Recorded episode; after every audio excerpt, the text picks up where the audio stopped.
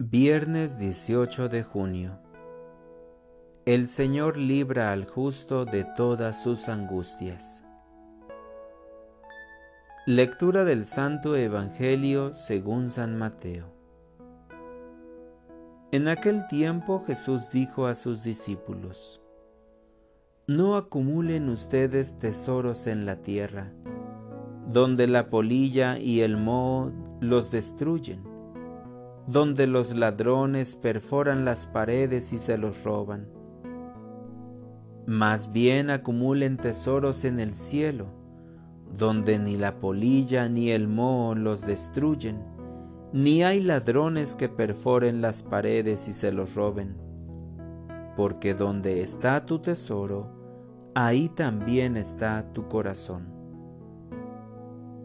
Tus ojos son la luz de tu cuerpo de manera que si tus ojos están sanos, todo tu cuerpo tendrá luz. Pero si tus ojos están enfermos, todo tu cuerpo tendrá oscuridad. Y si lo que en ti debería ser luz no es más que oscuridad, qué negra no será tu propia oscuridad. Palabra del Señor. Oración de la mañana. Los frutos de la oración son nuestros tesoros en el cielo. Cada día, en continuidad con el Evangelio del día anterior, se refuerza el mensaje que nos dejas en las Escrituras, oh Señor.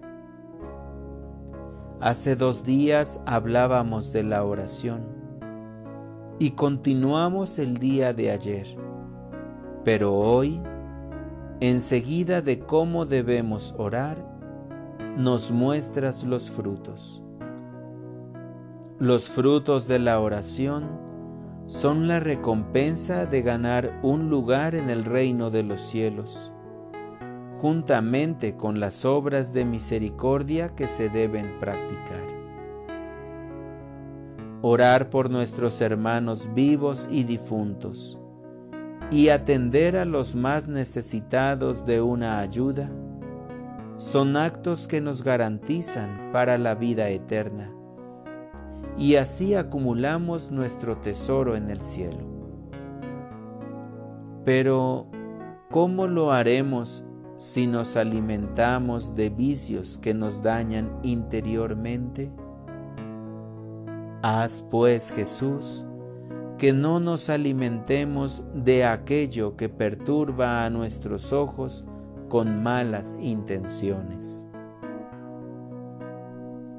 Para orientar mi vida, el día de hoy voy a cuidar mis ojos. Lo que reviso en internet o en el celular, que no sea ocasión de pecado sino que ayude siempre para una vida de santificación. Gracias Señor, porque a pesar de vivir en un mundo sucio, todavía hay bondad en muchas personas.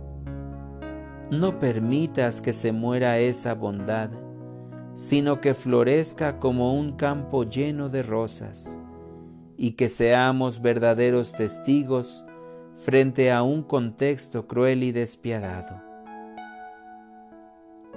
Amén.